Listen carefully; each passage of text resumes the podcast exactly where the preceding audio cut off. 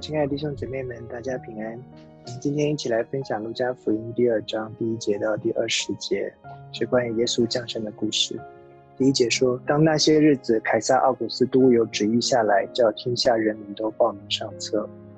啊，报名上册就是到民政局登记哈，报户口的意思。那每个人要回到自己的出生地。那么凯撒奥古斯都他这样做是为了要强化。罗马帝国的税收啊，也做地方发展的一个参考，这是为了帝国的利益来服务的哈，啊，这跟宗教本来没有关系。然后第二节说，这是居里纽做叙利亚巡抚的时候，同一次行报名上册的事。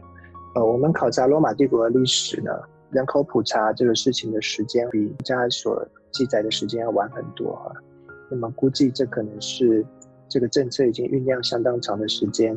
然后在一些地区哈，先做了呃一些呃一些先期的实施的动作。那么第三节说，众人各归各城，报名上册。其实罗马帝国下面的人民非常的复杂，有不同的种族，有不同的族群，不同的宗教，然后不同的职业，其实是一个很难治理的国家。那么许多人都要回到自己的本地本族出生地去，因为他们为了呃生存啊，都到了外地哈，在罗马帝国。境内有很多的人口流动。那第四节说，约瑟也从加利利的拿撒勒城上犹太去，到了大卫的城，名叫伯利恒，因为他本是大卫一族一家的人。约瑟住在加利利的拿撒勒，从宗教意义上来说，它不是一个很重要的地方，但是从经济上来说，这是一个新开发的一个居住区啊。那么他到了大卫的城，表示他在这里出生的。那他本是大卫一族一家的人，也就是说，从他的名下所出的孩子，就是生在大卫家中的人，要和他所聘的妻玛利亚一同报名上册。那他们也到伯利恒去，这个其实表明玛利亚应该也是在伯利恒出生，也是大卫一族一家的人。他们都是大卫家的人。然后从玛利亚所生的孩子，在约瑟的名下，他就是大卫的子孙。那是玛利亚的。身孕已经重了，那虽然从加利利走到伯利恒哈，用我们今天的距离来看不是特别的远，不过因为他身孕很重呢，估计这还是一个很艰辛的旅程，而且他们应该不是有钱的人家哈。那么他们在那里的时候，玛利亚的产期到了，就生了头胎的儿子，用布包起来放在马槽里，因为客店里没有地方。其实玛利亚怀孕了，她很可能她的孩子会生在。拿撒勒，但是路加医生给我们一个很美妙的画面，就是耶稣生在伯利恒，他的父母亲都是伯利恒人，他们住在拿撒勒，他们是大卫的家，但是耶稣却生在伯利恒，那是借着罗马帝国的手，为了罗马帝国本身的统治利益所做的一个全国性的政策，在这政策底下，并没有为了任何宗教的原因，但是。上帝却按照他奇妙的安排，运筹帷幄，征召了罗马帝国，征召了这个世界发生的大小事，去成就他救恩的计划。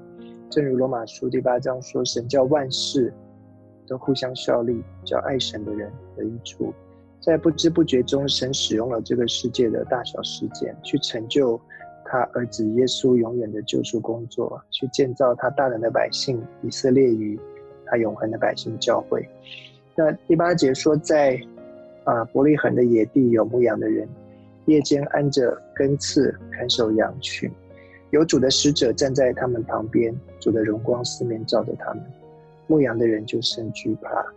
神的国发生一件大事，就是神国的君王主所立的基督要降生了。这个大事第一个被宣布的时候，第一个。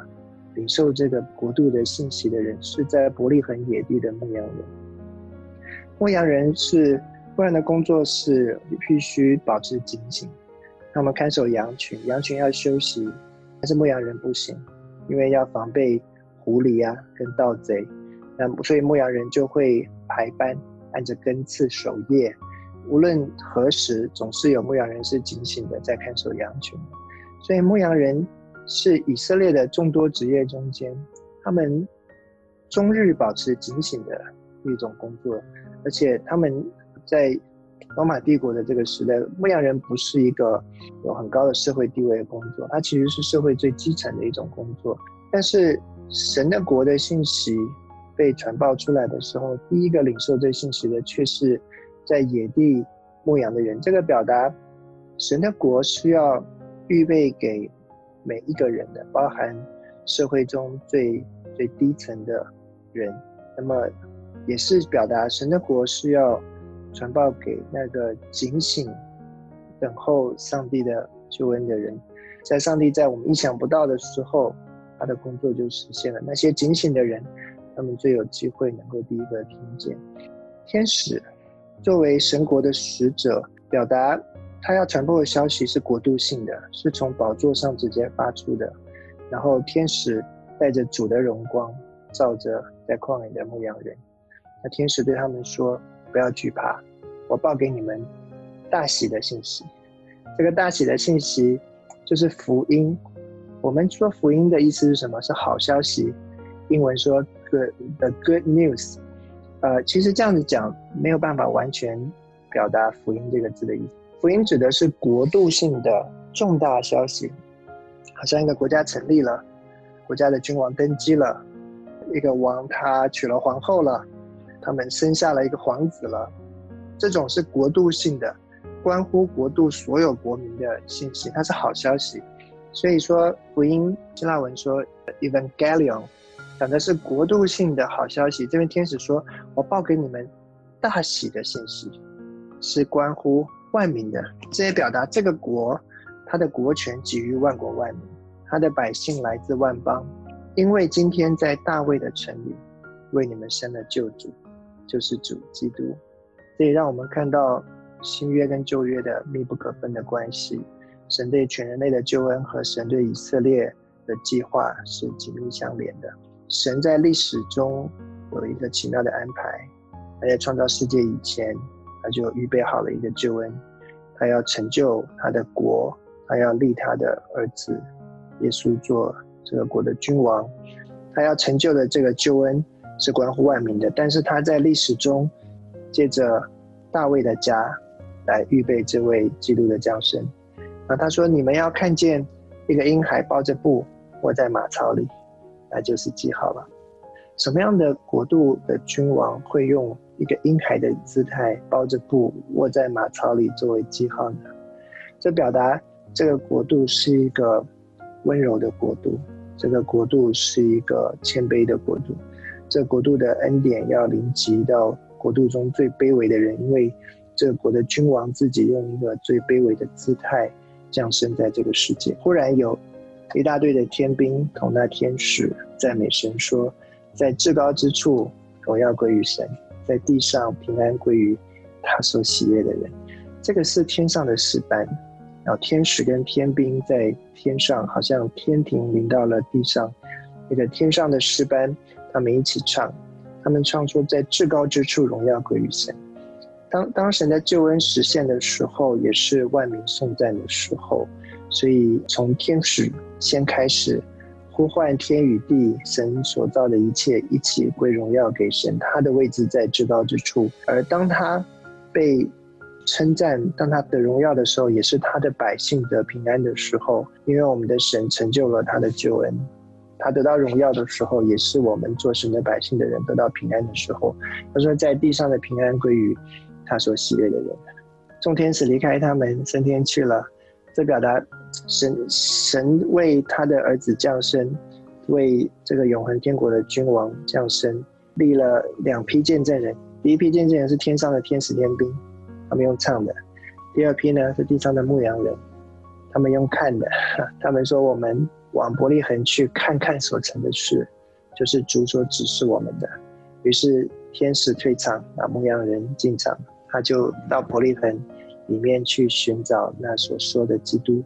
他们急忙去了，就寻见玛利亚和约瑟，又有那婴孩卧在马槽里。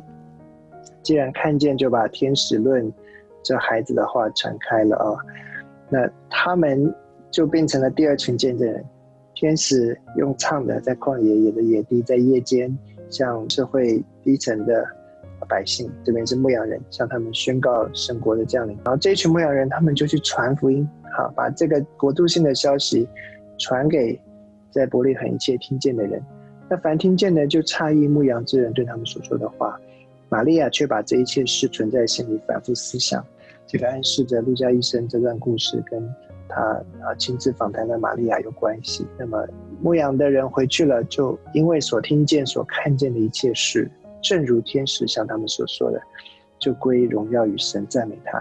所以这边说有两群的见证人，先是天上的天使天君一起赞美神，然后是地上的牧羊人，他们传报了这个好消息，然后他们看见了。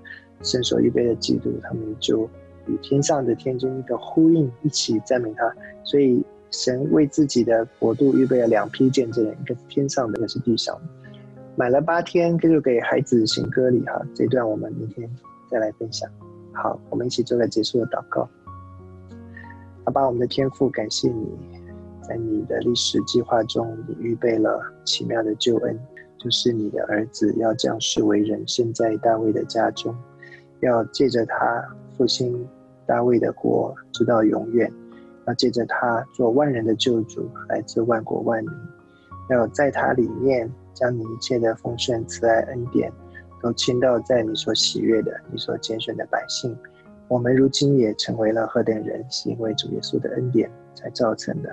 我们就这世界而论，我们是卑微、是不配的；但是在你的恩典中，你让我们都进入你的约中。成为你国度的子民，与天使、天君和地上的万国万民一起来欢呼赞美神，你在我们中间所显出的恩典，愿荣耀都归给你。我们将祷告，是奉主耶稣基督的神。阿门。